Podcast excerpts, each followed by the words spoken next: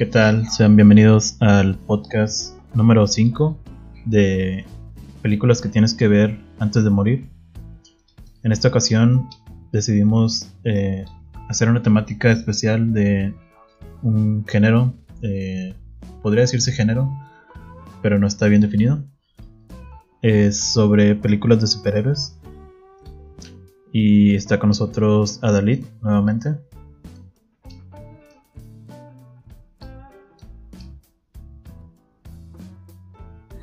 ¿Qué onda? ¿Me Sí, sí, sí. Ok. Em, bueno, en esta ocasión hablaremos de películas como Chronicles, eh, Babesh, Yoshi, Superhero, Gondola y la aclamada Watchmen. Em, empezamos con la película Chronicles y yo les voy a hablar de ella. La película, bueno, Chronicle eh, en español se tituló Poder sin Límites, por alguna razón. Eh, es una película del año 2012. Eh, está protagonizada por tres jóvenes que de, la ciudad de Seattle, en Estados Unidos. típica película de, de, Hollywood con adolescentes en la high school. en esta película los tres amigos se ven envueltos en un misterio en el cual ellos eh, encuentran una cueva y en esta cueva eh, hay un meteorito. Mm, y este meteorito por alguna razón eh, cuando se acercan a él reciben una descarga de una misteriosa sustancia. Y a partir de este evento los tres empiezan a desarrollar una especie de telequinesis.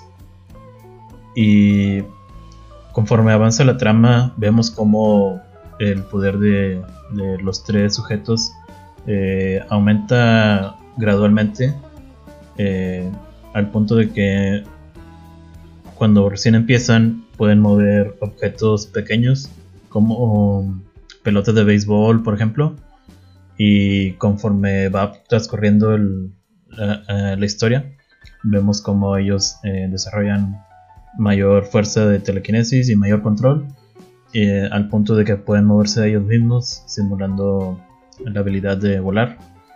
Eh, lo interesante de esta película es que es un estilo de película de superhéroes, pero combinado con find, footage, que es el estilo de grabación en el cual eh, se graban a sí mismos con una videocámara que se eh, bueno se simula el, tipo de grabación así eh, algo como el estilo de la bruja de Blair por ejemplo que todos conocen.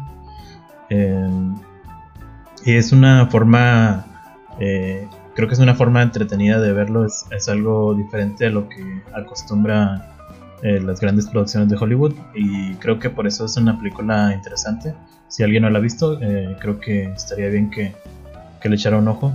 Eh, la película tiene eh, una.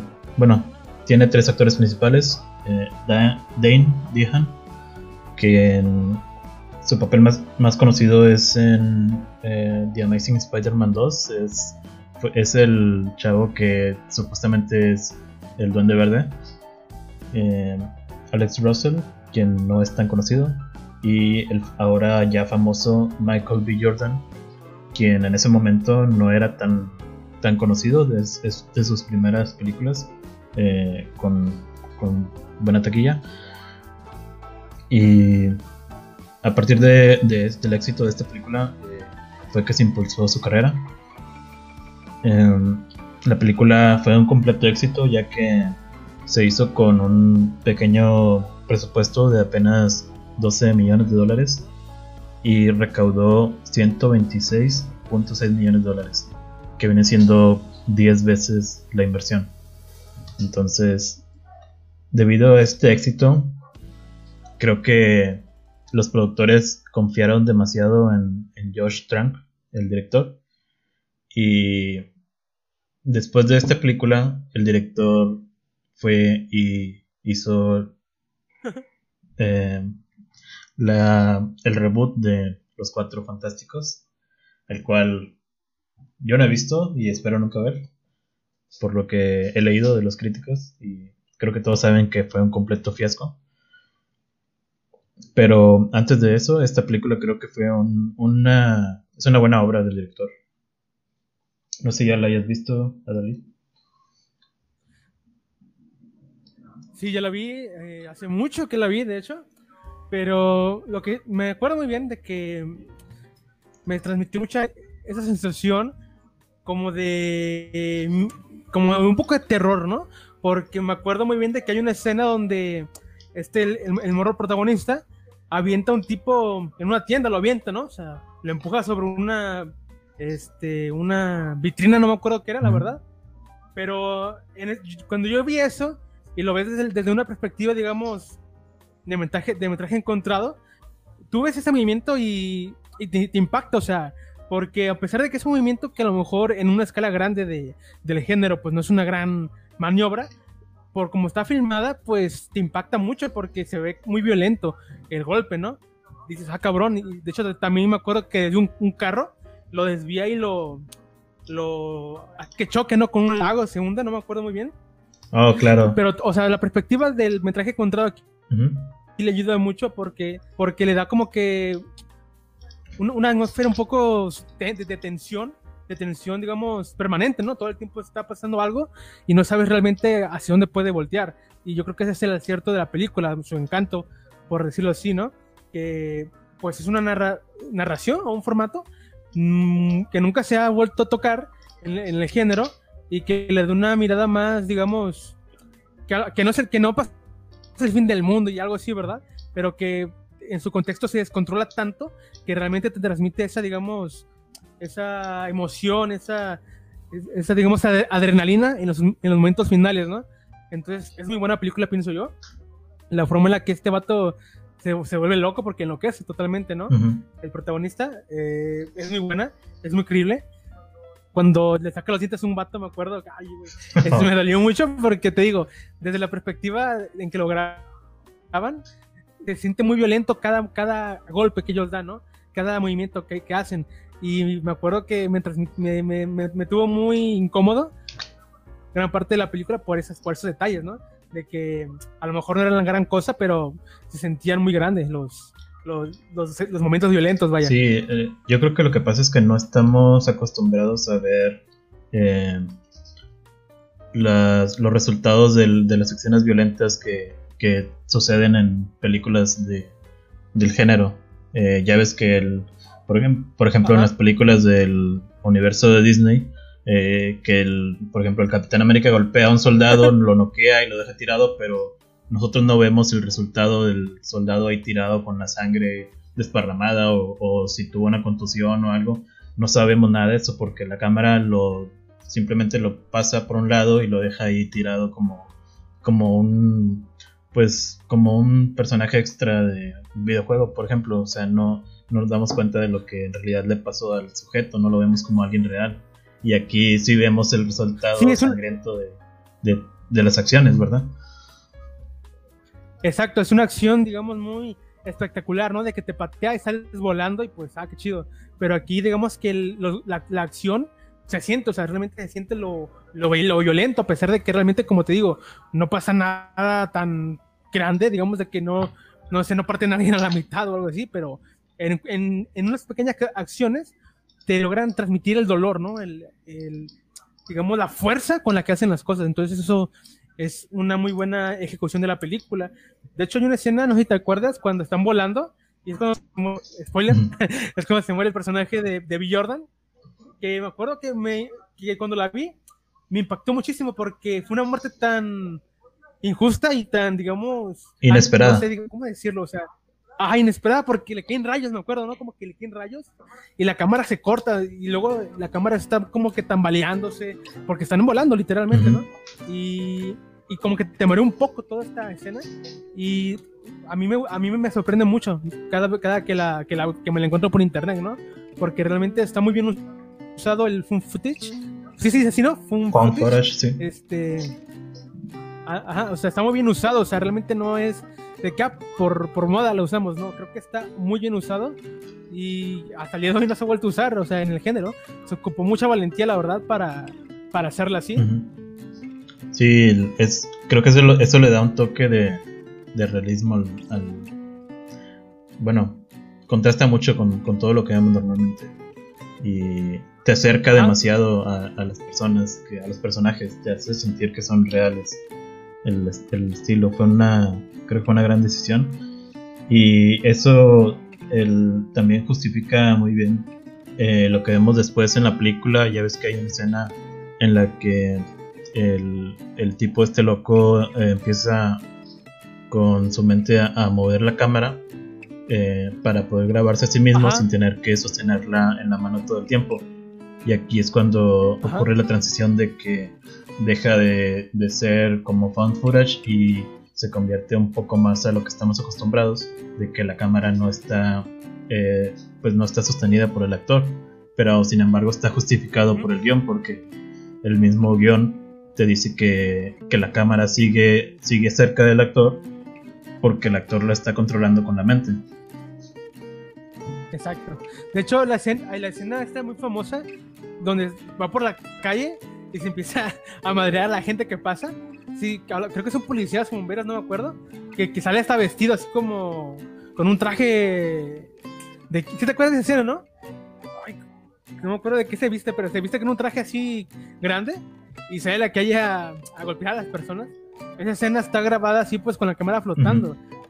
Y a pesar de que no está, digamos, en, la mano de nadie, pues sí se siente pues de que es, digamos... Parte de eh, fue un footage, ajá, o sea, es parte de, digamos, la narrativa, de la, de la naturaleza del filme, pues no, no se sale de sus propios parámetros, entonces está muy chido cómo lo manejaron.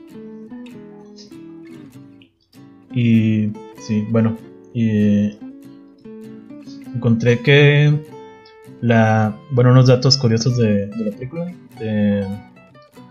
La película fue grabada en Sudáfrica por alguna razón. Eh, no sé si sea más barato grabar allá que en Estados Unidos. Supongo que esa es la razón. Lavado de dinero. probablemente. y como se grabó en Sudáfrica, tuvieron un problema. Que los vehículos en Sudáfrica eh, manejan del lado izquierdo y tienen el volante del lado derecho. Entonces, para poder simular que estaban en Estados Unidos, eh, tuvieron que importar automóviles de Estados Unidos a Sudáfrica.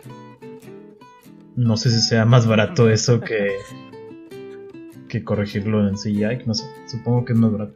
Lavado de dinero. Sí, algo está muy raro ahí. Oye, podemos decir ya que esta película, bueno, no tiene este director es un walking wonder, ¿no? Porque después de esta película ya no volvió a ser nada bueno. Podría decirse que sí. Eh, y bueno, la película, el guion no es totalmente de él, es solo una parte de él, la otra parte es de Max Landis. Mm. A Landis me suena ese apellido. Déjame ver quién. Max. ¿Qué más ha hecho Max Landis? Porque no, no lo reconozco. Eh, fue el director de, digo, de, bueno, ha hecho mucha caca, la verdad. Eh, Bright, eh, después de, American Ultra, Victor Frankenstein, Bright. Oh, Bright es la de Will Smith y el orco que se hizo famosa en Mucha... No, la verdad también es lo mejor que hizo, este vato también. Sí, eh, leí que el, que el guion eh, estuvo nominado en hay una categoría de guiones que en Hollywood son guiones que todavía no se hacen películas y les dan el premio al mejor guion sin eh, haberse creado películas. Fue en el 2010 cuando les dieron el premio al mejor guion del año. Eh, entonces, generalmente cuando una película gana ese premio, bueno, cuando un guion gana ese premio, es más probable que les den el presupuesto para hacer la película después. Así no sabía eso, ¿eh? Entonces, si en este año una película gana eh, ese premio al mejor guion, eh, mejor guion de película no realizada, es probable que en, uno o dos años más podamos ver esa película. Entonces, digo, si alguien quiere estar al pendiente de las películas que aún no se han hecho, puede buscar ese premio. Pues buen dato, ¿eh? yo no conocía ese, ese sistema. Y pues lo voy a checar para ver qué hay de nuevo. Sí, digo, son películas que no se van a hacer pronto. Hay películas que incluso ganan el premio y no se realizan hasta 10 años después. O sea, no es algo que de lo que puedas estar pendiente. Oye.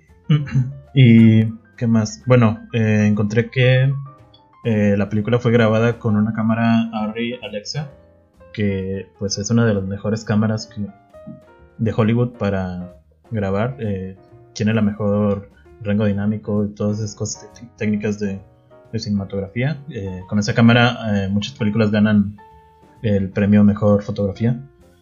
y después de grabar con esa cámara súper costosa, editaron el, el filme para que se viera como una cámara normal.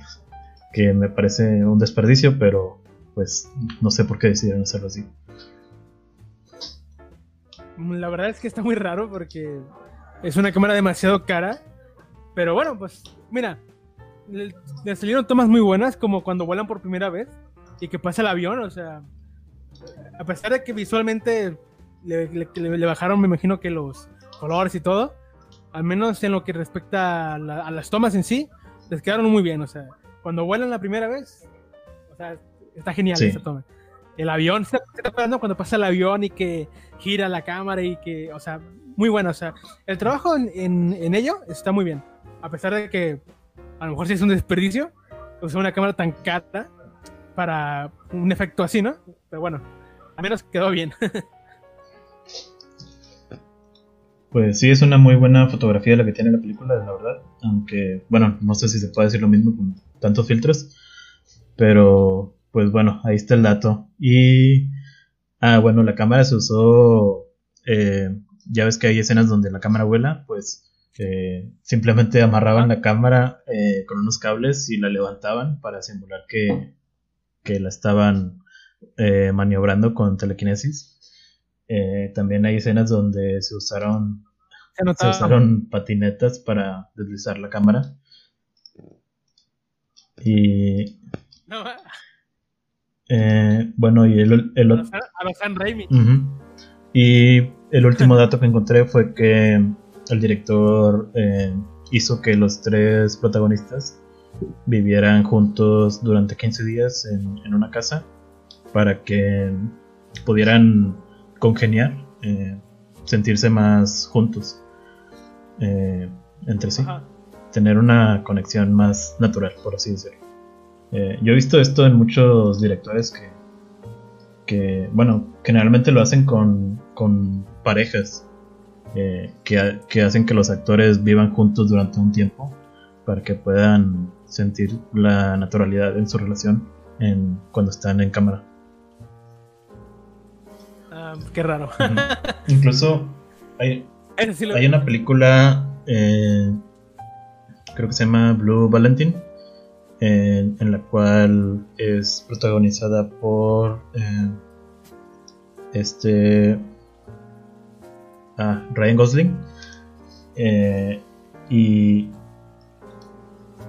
y en esta película el director obligó a Ryan Gosling y a la coprotagonista eh, a que vivieran juntos pero que, que tuvieran problemas o sea que sí, que, tuvieran problemas eh, tipo como un matrimonio, porque en la película eh, es un matrimonio que está deteriorándose, entonces los obligó a tener problemas en caseros y los molestaba y los, les preguntaba cosas eh, incómodas, cosas así, para que la química en la pantalla se, se sintiera con mucha tensión.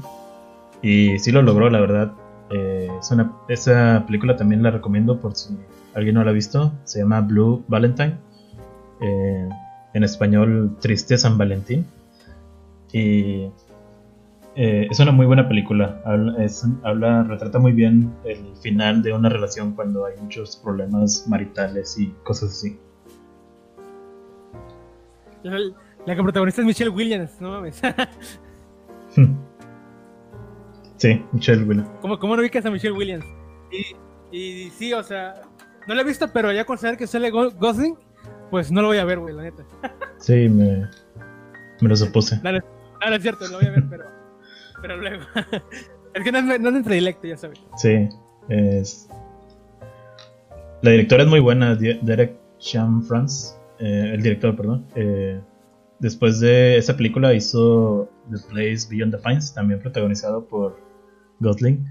Y ah, esa película es, es, creo que es su, su mejor obra.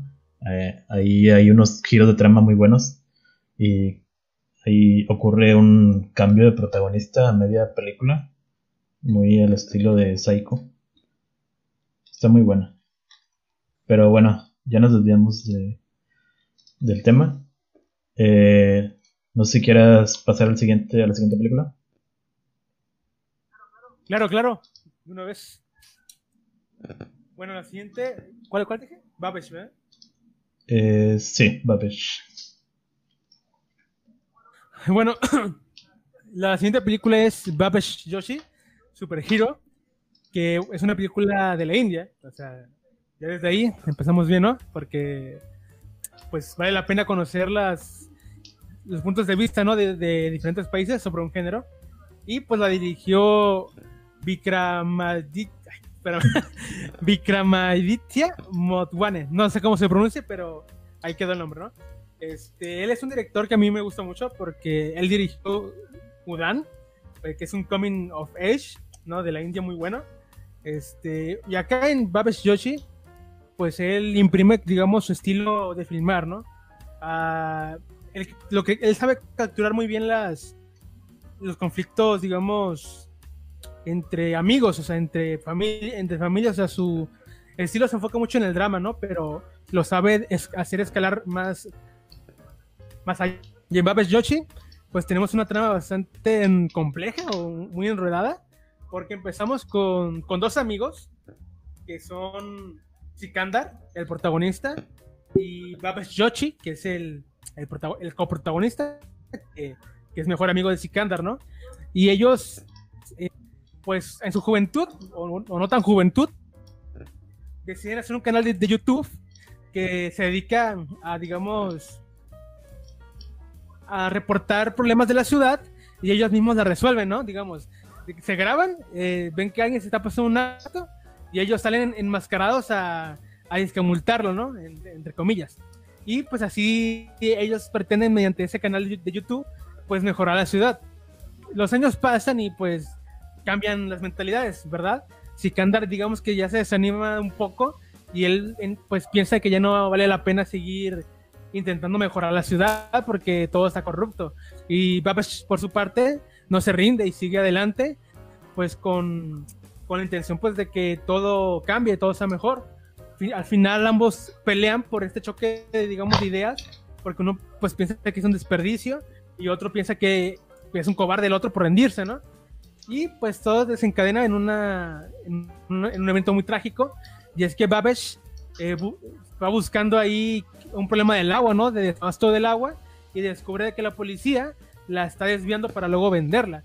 Entonces, este güey, el Sikandar, eh, por un ahí acto de estupidez, filtra sin querer el nombre de, de, quien está detrás del canal.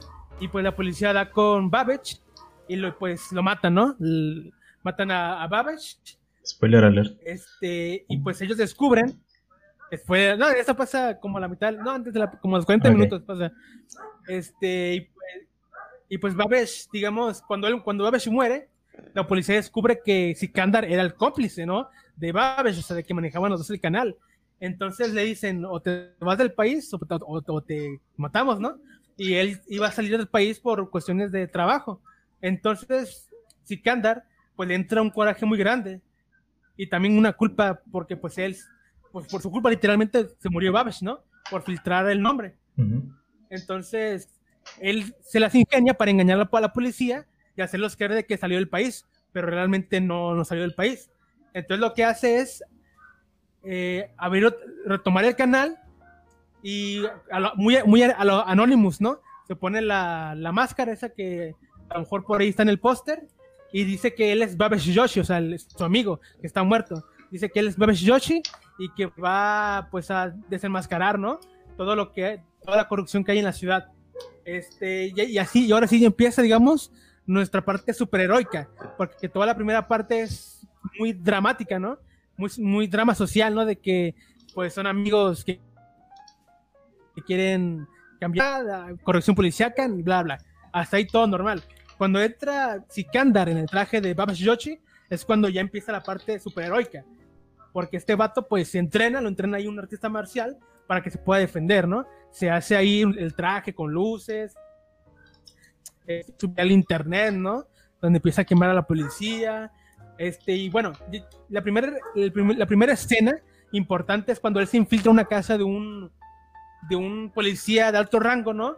Para robar ciertos documentos. Ahí sucede la, primera pelea, que es muy, muy realista, o sea, dentro de lo que cabe, ¿no? Porque a pesar de que este güey tiene cierto entrenamiento, pues no tiene experiencia y se le empiezan a madrear, o sea, porque llegan los guarulas, ¿no? Del policía y se le empiezan a madrear, pero está muy bien dirigida, ¿no? Porque hay planos cenitales, planos eh, holandeses, o sea, hay mucho conocimiento del lenguaje cinematográfico y la hace muy dinámica, a pesar de que no sea espectacular en cuanto a coreografía, pues sí le da dinamismo.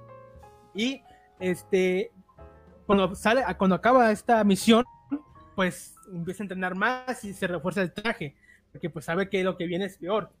Y en la película, pues digamos que tiene su clímax con Babesh, con Sikandar vestido de Babesh, este, luchando contra las fuerzas de la policía. Eh, eh, no voy a decir más porque ya sería contarla toda, así sus aspectos positivos. Que una de ellas sería precisamente los personajes. Yo creo que Sikandar, como Babesh, es un protagonista que cumple muy bien. Él es, digamos, medio, es personaje atormentado, ¿no? Porque sabe que la cagó y pues quiere redimirse, quiere limpiar el nombre de su amigo, quiere limpiar también su alma, por decirlo así, su, su conciencia, este, y por eso busca eh, hasta, hasta, el cansancio poder, digamos, cumplir lo que su amigo tanto quería, que era limpiar la imagen, digo, limpiar la ciudad, pues de la corrupción.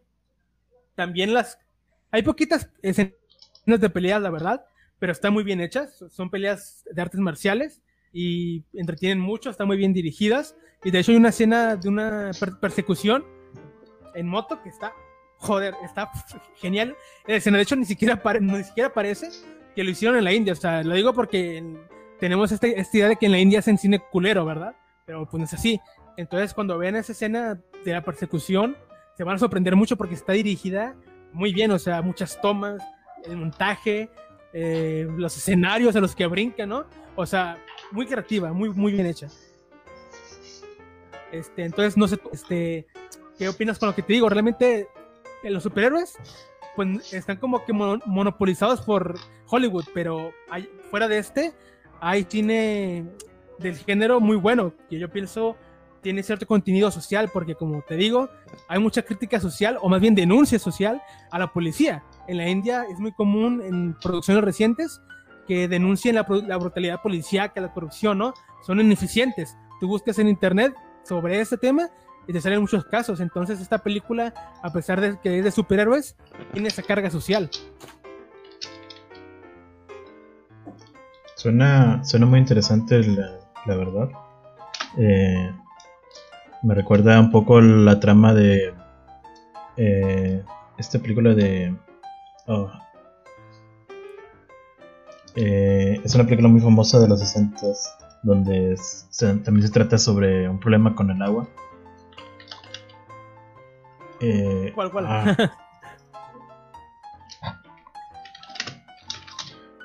lo tenía en la punta de la lengua. Chinatown. Sí, Chinatown. Chinatown. No sé si está inspirado algo en eso. Porque la, trama gira en, igual en un problema de, que están desviando agua. Eh, supongo que el director es un cinéfilo también. Eh, la verdad no sé si está inspirado ahí, pero, pero te digo, es una película que a pesar de que el estigma, ¿no? Que puedas, que puedan de que es de la India, está muy bien hecho. O sea, de hecho hay dos partes, por decirlo así. La los primeros 40 minutos, que es cuando son Babesh y Sekandar amigos, ¿no? pues tiene un toque medio cómico, porque ya es que en la India le gusta meter comedia, ¿no? O sea, no importa qué tan de arte sea una película de la India, siempre va a tener esa idiosincrasia suya que, que, a, nosotros nos parece ridícula, ¿no? Por el humor, por los bailes. Siempre va a estar. Ellos son así. Y está bien. Entonces, en toda esta primera parte es muy relajada. Claro, hay esta parte, digamos, dramática por el, tema de la corrupción, pero no se acentúa tanto. Pero poco a poco va evolucionando a un drama más oscuro, a, digamos, a más acción. ya no hay nada de comedia en la segunda parte de la película, nada de comedia. Ya se, o sea, se toma en serio a sí misma la película, porque es cuando ya, digamos, Sikandar, pues quiere vengarse, quiere vengarse y hacer justicia, cosa que a lo mejor es contradictorio, pero hace las, dos, hace las dos cosas a la vez. Es como el Batman de Pattinson. es la venganza. Y, ah, y por cierto, esta película está en Netflix, por si la quieren ver, ahí la encuentran. Yo, yo por eso la, la vi, porque estaba en Netflix, me, me arró la, la traducida de los subtítulos. ¿Cómo, ¿Cómo diste con esta película? Ah, como te digo, el director ya lo conocía por Udan, un drama coming on age muy bueno. Y pues vi que tenía esta Babish, Babish Yoshi Super Hero. Y dije, ah, güey, a ver, y ya vi que estaba en Netflix y la vi, o sea. Y de hecho, no sé si puedas ver en los GIFs que eh, ahí, tenemos una toma de la cámara que está sobre la moto, ¿no? O sea, hay, hay, muchas, pero muchas tomas, o sea, de esa persecución, pero muchísimas, o sea, realmente se nota que, el director vio escenas así para hacer la suya, porque yo en otras películas que yo he visto donde hay persecuciones de la India, pues no están tan trabajadas como esta, o sea, a mí esta escena de la persecución mm, es de mis favoritas, se lo digo en serio, porque es muy creativa, o sea, se sube un puente, luego se va al metro, luego escapa por, por los trenes, o sea, está muy bien hecha. Y, y, es tensa sobre todo, o sea, hay mucha tensión porque lo están agarrando el vato y, son los son los, los, policías, ¿no? O sea, si lo agarran ahí quedó. Pero te digo, está muy bien dirigida, eso sí, muy bien dirigida. A la escritura para muchos puede decir, no mames, ¿cómo es posible que, que el vato haya filtrado esto y no se haya dado cuenta? Vaya, pues yo me lo, yo me lo, yo me lo trago, ¿no? O sea, yo, yo me la quiero totalmente porque mm, está acorde con, con, el protagonista, ¿no? Porque en ese momento estaba como que enojado. Y ya, y aparte eso no lo dije, pero el Babesh, el, Babesh, el, el original, le metió un putazo al, al, al Sikandar y, y lo dejó ahí humillado frente a todos, ¿no? Por eso yo me imagino que se enojó y lo quiso también humillar a él, pero pues no me dio las consecuencias de sus, de sus actos. Y pues ahí se desencadena toda la película. Suena interesante, me llama la atención, sobre todo por el traje, se ve muy llamativo. Y pues la historia se ve, se ve original. Eh, un conflicto entre los amigos que después se sale de control. Sí, te digo, es una, es una, película de superhéroes en toda regla, pienso yo, a pesar de que no hay superpoderes. Yo creo que sí sigue la estructura, pero tiene un comentario social importante y pienso yo que está muy bien filmada, sobre todo. O sea, no se van a aburrir, independientemente si se hace buena o mala. Aburrida no es, a pesar de que dura más de dos horas. Y pues nada más sobre esta película. Este, ahí está la recomendación, está en Netflix. El director es muy bueno, si pueden verse otra de él, veanla. Este, pues nada más, si quieres, si tienes otra pregunta, si no pasamos a la siguiente. Eh, no, creo que es todo. Nada más, si lo quieren buscar, ahí está el título. Es Babesh, B-H-A-V-E-S-H. Yoshi es J-O-S-H-I. Y si no saben cómo se escribe Superhero, pues lo siento. no puedo ayudarles más. Superhero. Sí, sin, sin, la E al final. Uh, bueno, pasemos a la siguiente película. Eh, que es una película ah. que mucho más, más conocida de este lado. Eh, y por el póster se van a dar cuenta. Échala, échala. Bueno, la siguiente película es Watchmen, eh, Los Vigilantes, del 2009. La película ocurre en los años 80, cuando la Guerra Fría entre las naciones de Estados Unidos y la antigua URSS estaba en su máximo punto. Eh, con la diferencia de que aquí la Guerra Fría también incluye superhéroes. Mm, bueno, más que nada vigilantes. Que son. Antes eran eh, un grupo que era admirado por todos, pero después comienzan a ser perseguidos por la ley y se declaran como ilegales y en, uno de ellos al principio de la película es asesinado brutalmente el comediante eh, interpretado por Jeffrey Dean Morgan.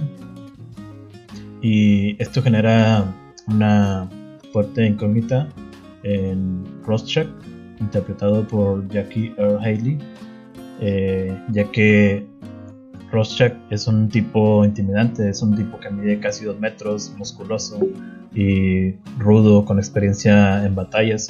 Entonces, no cualquiera puede asesinarse, asesinar o enfrentarse a, este tipo.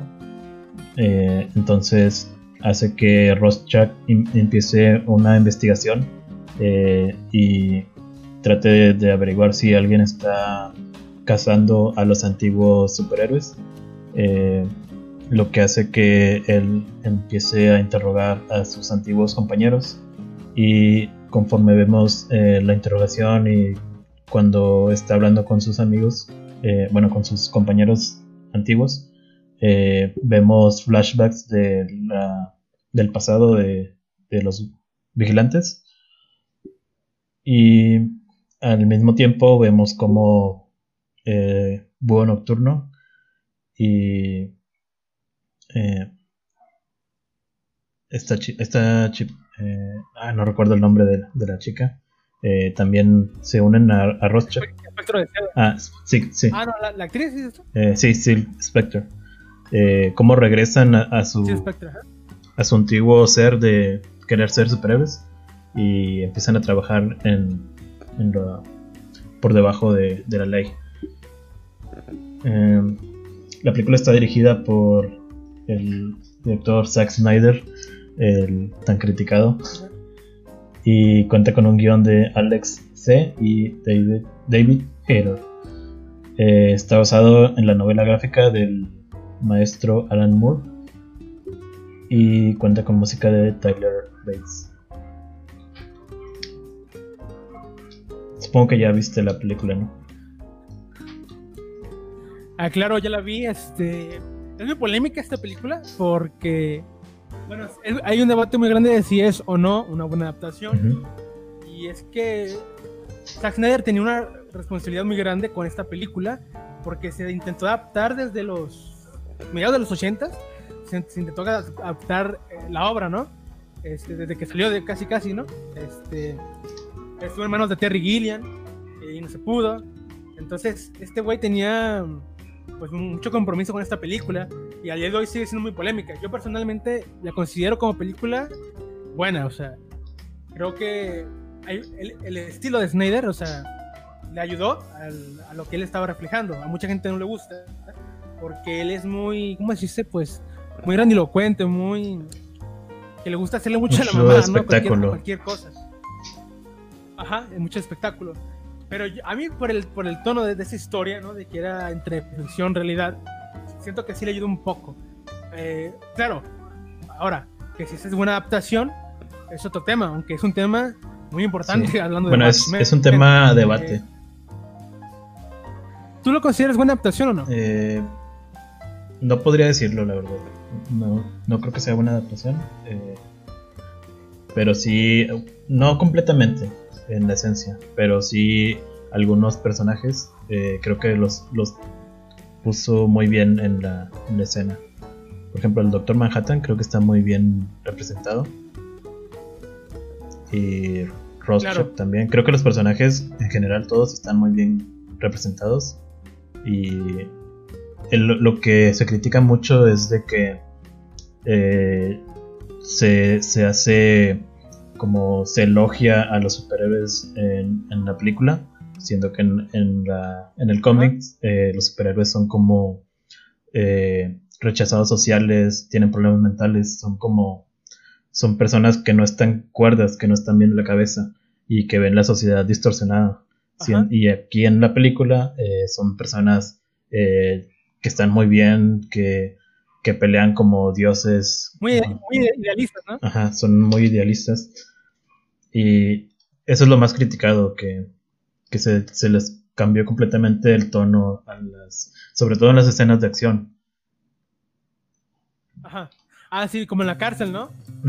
O la pelea del callejón, por ejemplo, con, con Night Owl y Silk Spectre, que empiezan a, a, golpear a todo el mundo como, como si fueran eh, seres perfectos. eso es lo, que he leído que es lo más criticado de, la adaptación. Pero para mí, pues sí, es una muy buena película. Eh, esta película tiene, tres diferentes cortes. Eh, yo recomiendo el segundo. El primero es el, corte de cine, que es el Theatrical Cut.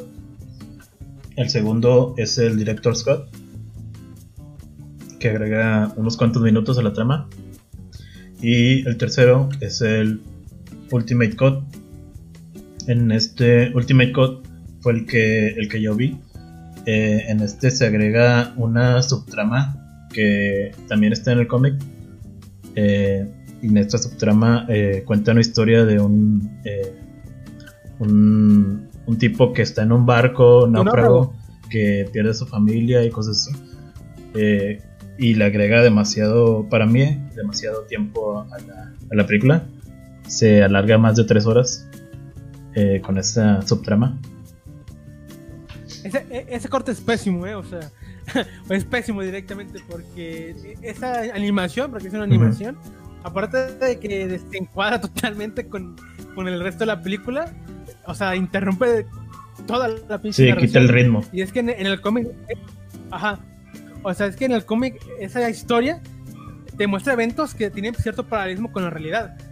Y, en, y acá están eh, puestos nomás porque se acordaron de que había una subtrama de un cómic y la metieron nomás por eso, o sea.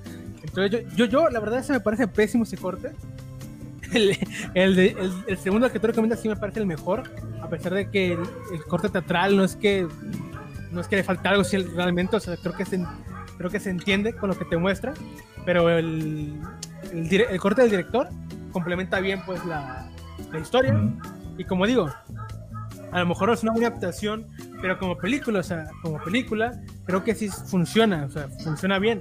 Si tú no conoces la, el cómic, pues no te va a chirriar realmente, o sea, a lo mejor uno porque dices, es, es Watchmen, y Watchmen es un título epónimo del, del cómic, entonces obviamente no te puedes quitar la lastra, ¿no? De que es que así no es el cómic, así no es como lo dijo Alan Moore, pero si no lo conoces, pues realmente no te va a chirriar, digo, la puedes disfrutar. Yo vi primero la película y después leí el cómic y pues ya cuando leí el cómic dije, coño, esto está mal.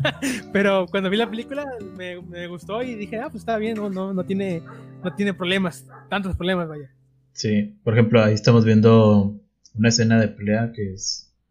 Eh, bueno, veamos el traje de, de Ozymandias, que es un traje como el Batman de los noventas. Eh, en el cómic no es así, en el cómic es un traje distinto. Aquí se usa un traje con eh, mucho plástico. También es otra cosa que criticaron mucho. Eh, el cómic es distinto, el cómic es un traje como, como de un rey, por así decirlo. Eh, es un traje de Halloween. sí, es... En Before Watchmen se ve que es de Halloween. y también vemos aquí la escena, digo, no está, no está nada mal, pero sí se ve como como que demasiado de película de acción de, de que se ve todo muy perfectamente coordinado. Siendo que en, el cómic, pues, bueno, obviamente no, se puede, no se traduce igual. En el cómic no vemos las peleas, eh, entonces son peleas, debería, lo, lo que leí es que debería, lo, que entiendo es que debería ser una pelea más brusca, más, más realista, no escenas coordinadas de, de coreografías. Sí, es que Zack como te digo, le gusta ponerle mucha salsa a los tacos, ¿no? O sea, pinche Osimandias casi vuela en esa escena, o sea, lo pinta muy superhumano. Cuando, de hecho, sí, o sea, sí tenía ciertas, eh, cualidades superhumanas, pero en el cómic nunca se exagera tanto la acción. Pero como te digo, aquí pasa mucho que ese estilo sobre sustancia, ¿no? De que a, a le gusta hacerle así, esas escenas tan tan elocuente, choca mucho con la con el cómic, por eso mucha gente no le gusta la película. Pero te digo, no tengo problemas con la película, realmente, porque pienso que funciona por sí misma. Claro que si le pones al lado del cómic, pues ya te vas al carajo, pero, pero por sí sola, sí funciona. Aunque bueno, eso aplicaría con cualquier adaptación de cómic realmente. Sí, también podría decirse eso. Pero bueno, si alguien no la ha visto, eh, no estoy seguro si está en alguna plataforma. Eh, déjame, hay una aplicación que les recomiendo mucho, se llama Just Watch. Eh, también es una página de, de internet. Se, se, escribe así, tal cual como lo escuchan, Just Watch. Y en esta, en esta aplicación o película eh, digo, página, perdón. Eh, Está en HBO Go, iTunes, Microsoft Store y Google Play Movies. Ah, eh, de hecho, usando esa que tú dijiste, la, Sí, está en, Amazon Prime. No estoy seguro si está el corte, supongo que es el corte de teatro, de teatro que, bueno, de cine. Y igual no se pierden mucho si, si ven ese corte o el corte del director. Digo, de preferencia vean el corte del director, pero si ven el corte de cine, pues no se pierden tanto. Son solo unos minutos. Nunca ven el Ultimate, ¿verdad? El Ultimate nunca lo vean. No, eh, no, la verdad no, vale la pena. Yo lo vi y sí, es, corta demasiado el ritmo de la película.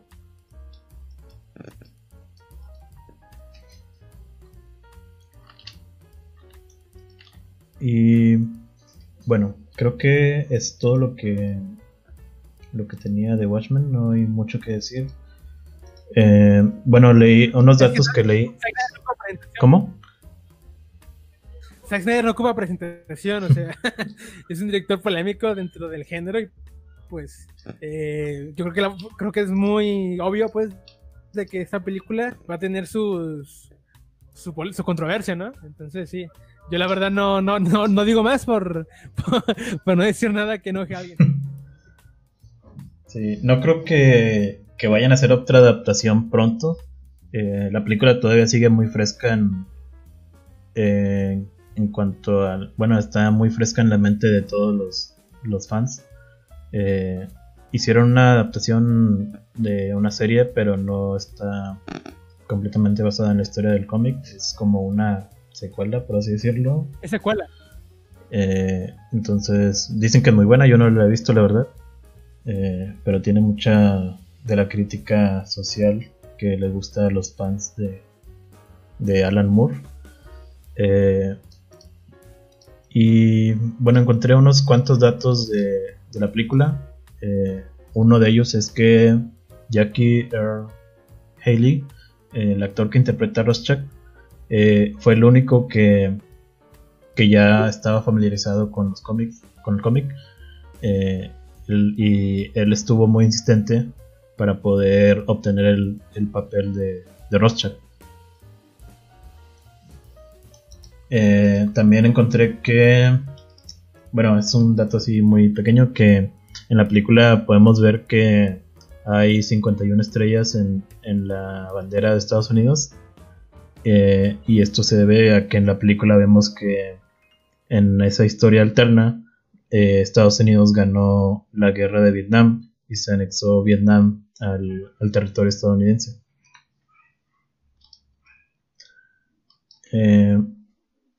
También hay un, hay un cameo, por así decirlo, en una escena en la que Búho Nocturno detiene un asesinato en un callejón y en el en este callejón eh, hay unos cómics de Batman en, pegados en como unos pósters.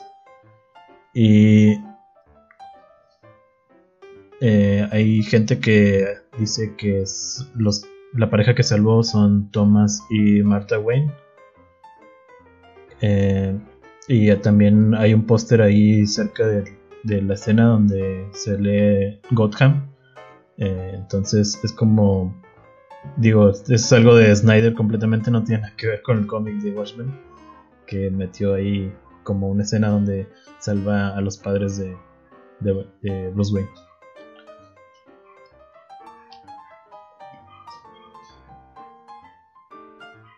Y lo último que leí fue que Patrick Wilson, eh,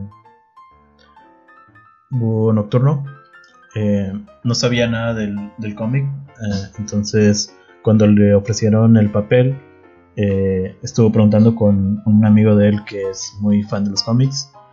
Y pues su amigo fue el que lo convenció de que, que tenía que aceptar el papel porque era uno de los más importantes de, la historia.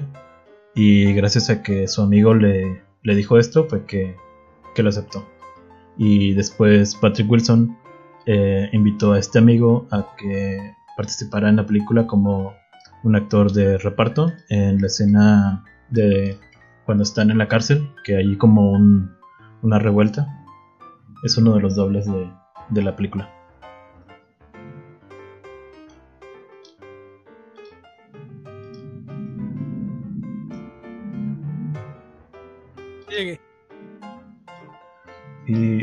Eso es todo lo que tenemos de Watchmen. Eh, Seguimos con la siguiente película. Sí, la siguiente. ¿Me, ¿sí me escucho? sí, ok. Eh, bueno, la siguiente es Gundala. De. ¿Cómo se llama este director? Déjalo busco.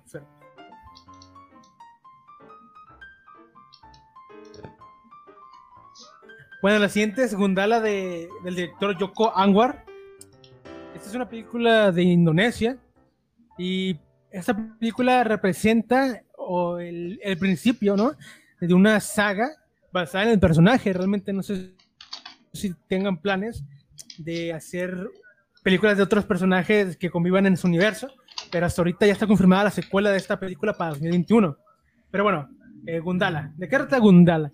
Gundala eh, habla sobre la historia de, de San, Sankaka, se llama, Sankaka, algo así, Sankaka, que es un niño cuyo padre es desaparecido por, por unos eh, dueños de una fábrica, ¿no? Donde trabajaba su papá, ya que él era el organizador de unas protestas, ¿no? Porque pues no les pagaban y así.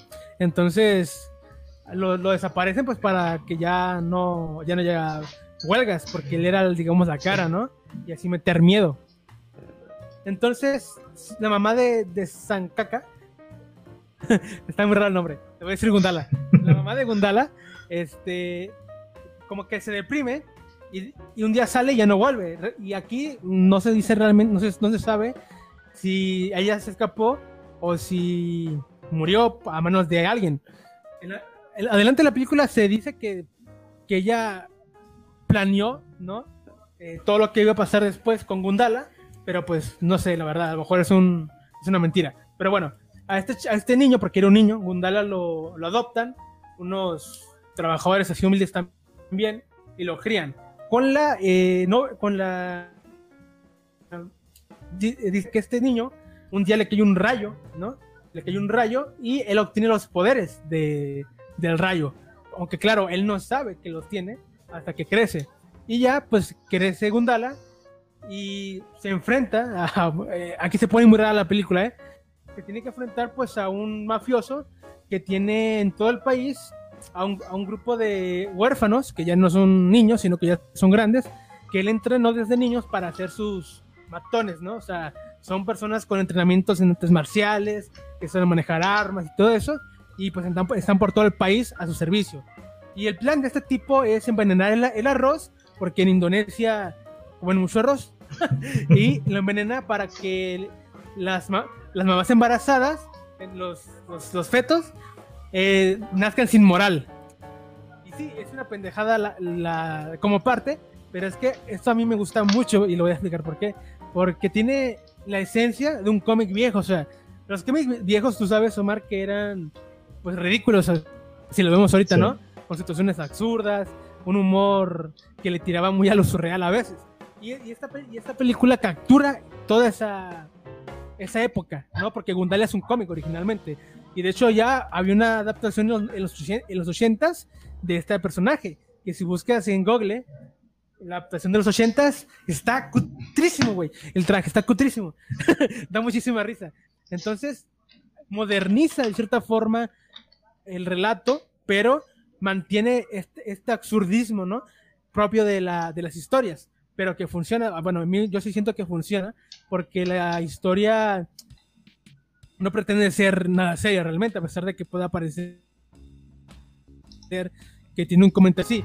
Es una película de ficción que va a lo que va.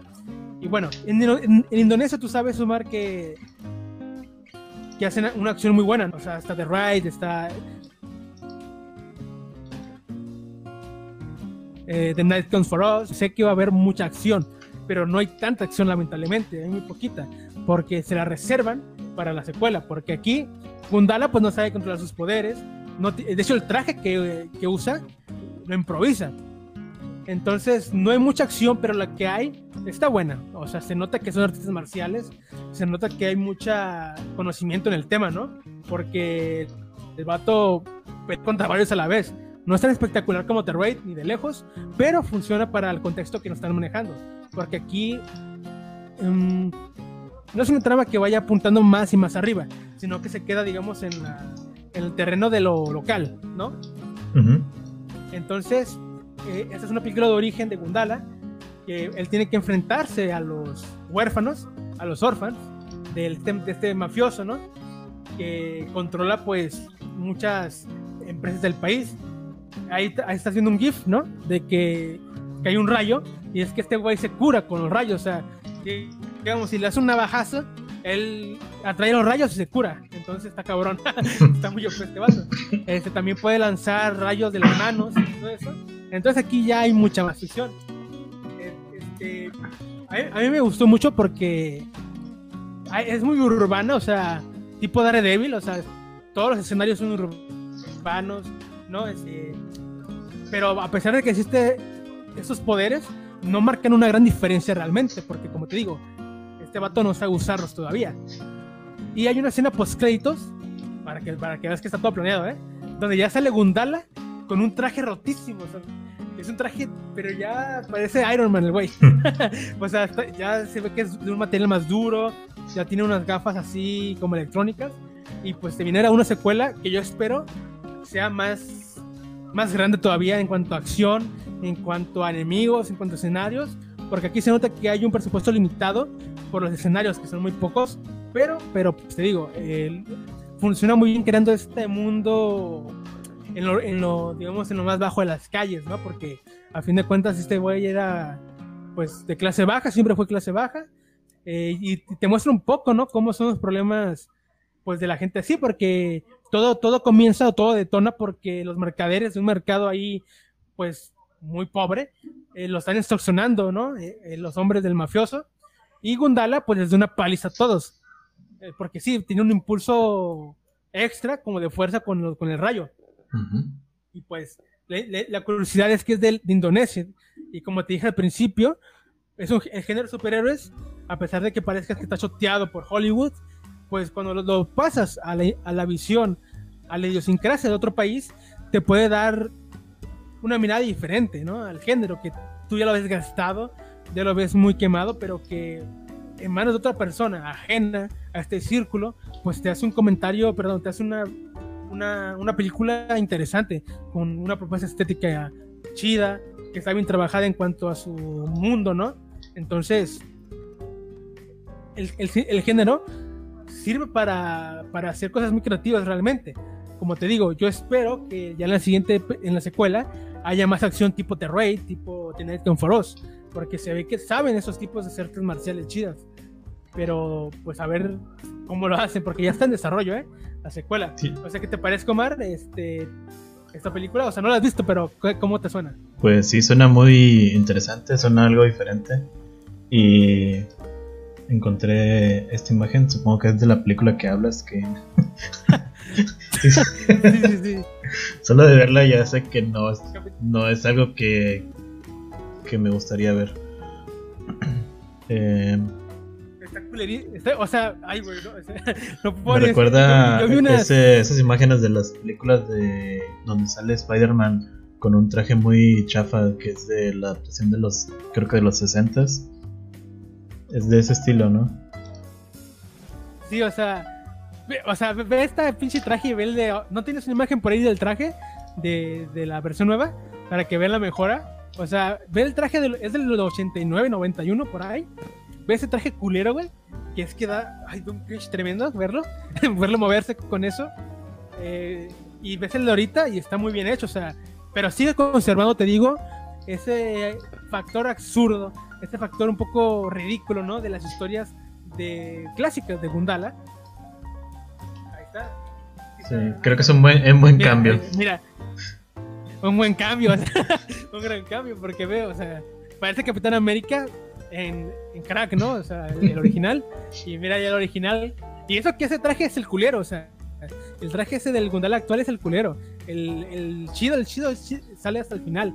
Entonces es un gran cambio, una gran actualización. Y pues yo recomiendo mucho esta película porque tiene un encanto muy, muy marcado. O sea, tú lo ves y dudo mucho que a pesar de las cosas absurdas y sin sentido que haya, no te guste. O sea, esas películas que son malas o que tienen cosas malas a propósito, pero que te gusta porque tiene mucho estilo, ¿no? Tiene mucha. Tiene mucho push, como dicen por ahí, ¿no? Entonces, yo lo recomiendo muchísimo. No es tan. Babas Yoshi tenía la, particularidad, ¿no? De que tenía comentario social, de que estaba muy bien filmada. Aquí está muy bien filmada y es muy disfrutable. No tiene comentario social, o no tanto, porque te dejas llevar por lo ridículo que es, pero es un viaje muy, muy entretenido y a mí personalmente sí me dejó con ganas de ver más. Yo ya quiero que salga la secuela y a ver qué, qué nos, con qué nos sorprende, ¿no? Porque es un personaje desconocido en el estado del charco, pero allá en Indonesia es muy famoso. Por eso tuvo, tuvo cierto éxito, de hecho. Y anduvo en Toronto, en el Festival de Toronto, si no me equivoco, en la, en la gala de... Perdón, en la gala, en la sección de Magna y... Magna y no, o sea, no me acuerdo cómo se llama, pero es la sección donde están ese tipo de películas de género, ¿no? Es como el superhéroe mexicano, ¿no? Que este Kalima, Kalimán, que es conocido aquí, pero no creo que en Indonesia lo conozcan.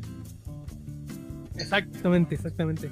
Entonces es el, héroe regional y lo quieren proyectar al mundo y pues está bien, la verdad, tienen derecho a hacerlo. Este, como te digo, los superhéroes son una cultura en sí misma muy interesante que no se limita nada más a Estados Unidos. Entonces, que estén saliendo películas de, otros países eh, de este género, pues nos da, nos permite, digamos, tener un lente de cómo es esa parte del mundo. Sí, suena como una película eh, entretenida, por así decirlo. Eh, es una, sí, es muy entretenida. Una película palomera. Exacto. Eh, ¿En dónde la encontraste? Está. es ilegal, ¿eh? está en GTS.